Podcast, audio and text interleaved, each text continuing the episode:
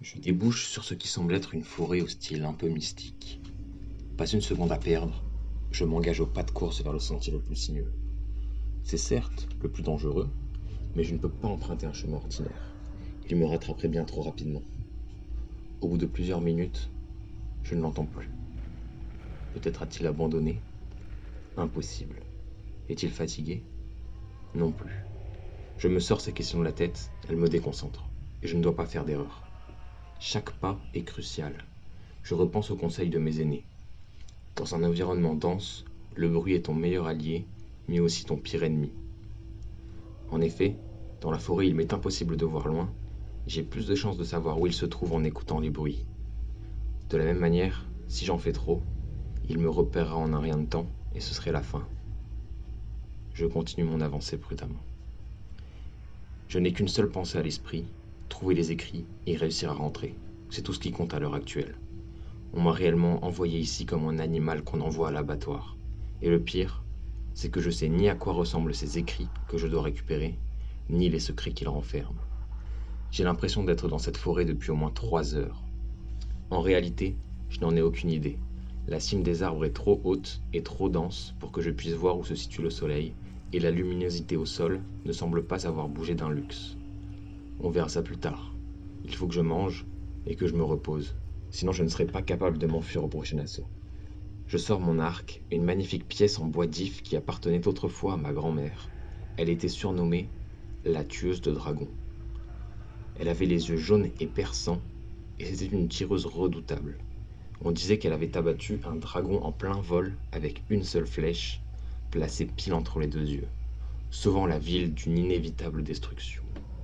Bien sûr, les dragons n'existaient pas, et je soupçonne cette légende d'avoir été montée de toutes pièces par mon grand-père.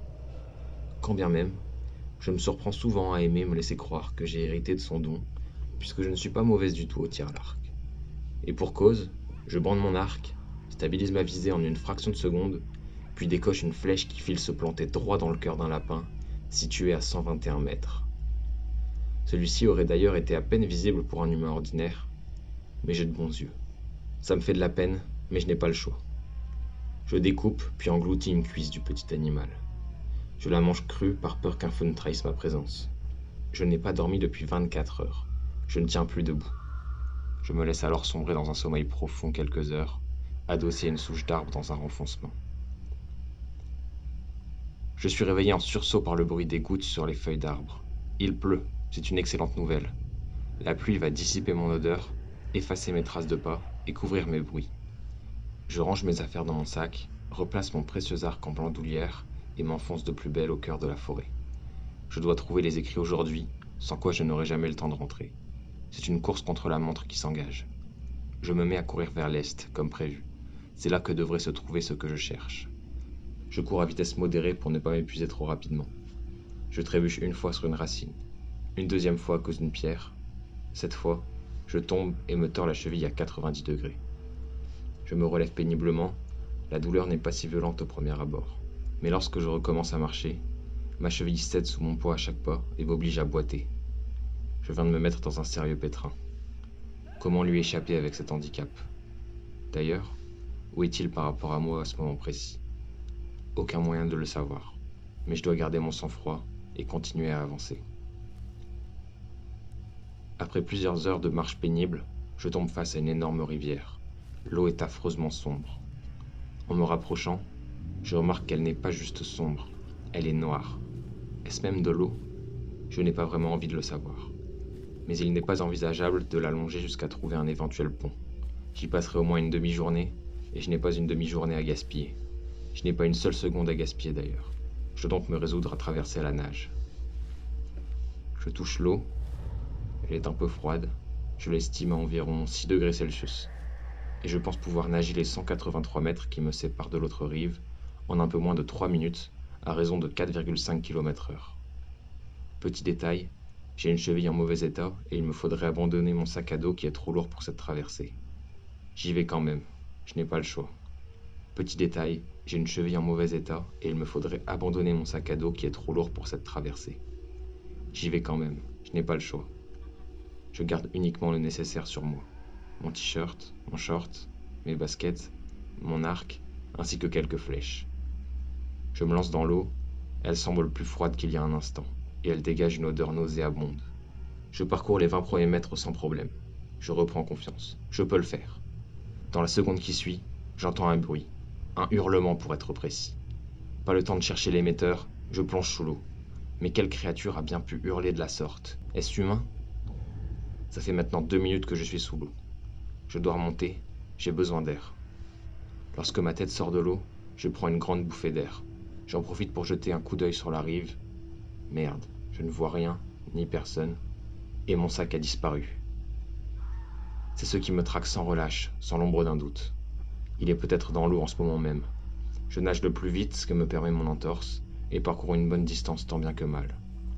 Je ne suis plus qu'à 4,87 mètres de la rive lorsque je sens une forte pression sur le mollet.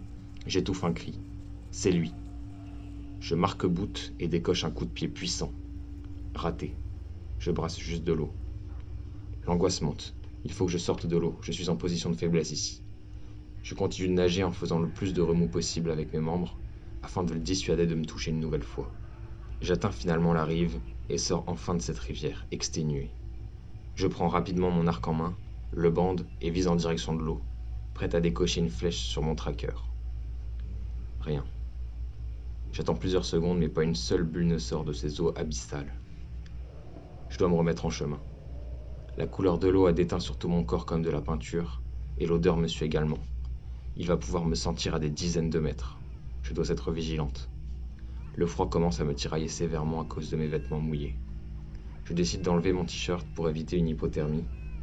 Il faut que j'arrive au bout. il compte sur moi. Je parcours quelques kilomètres sans encombre. Il n'y a pas une seconde sans que je me demande où il est. Pourquoi ne perçois-je aucun signe de cette chose alors qu'elle était si proche de moi à la rivière? Quelque chose m'échappe, et ça ne me rassure guère. Enfin, j'arrive devant ce qui ressemble à un tombeau le seul signe de civilisation que je vois depuis que je suis dans cette forêt. Les écrits doivent être dedans. Je pousse de toutes mes forces la pierre qui bouche l'entrée. Elle ne daigne pas bouger d'un millimètre. Je m'efforce de chasser de mon esprit la voix qui me chuchote que je ne suis pas capable de le faire. Mais je sens la panique monter. Je pivote et me retrouve nez à nez avec ce qui me traque depuis deux jours.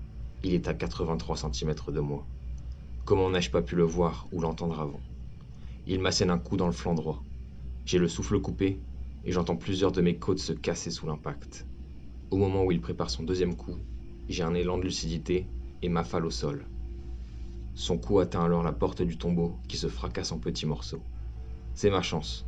Je me précipite à l'intérieur pendant qu'il se remet de la douleur. Ça y est, je vois les écrits. C'est en réalité une seule misérable feuille posée sur une souche d'arbre. Rien d'autre ne figure dans ce tombeau. Je m'en empare et m'extrais du tombeau. Je décoche par la même occasion une flèche puissante dans le buste de la bête, qui rugit mais ne sourcille pas. Sur le plan physique, cela lui a fait l'effet d'une aiguille à coudre. Je commence à perdre espoir.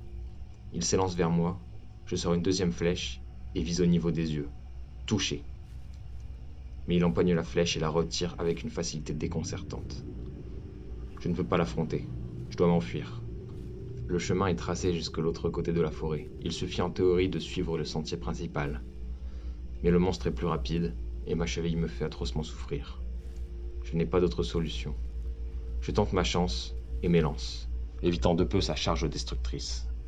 Je cours sans me retourner, la douleur m'assaille à la cheville et aux côtes, jusqu'au point auquel je ne peux plus courir. Il est à à peine dix mètres de moi, et il sait. Il sait que c'est fini. Je n'ai plus la force de courir. Je ne peux ni m'enfuir, ni le battre. Je suis condamné.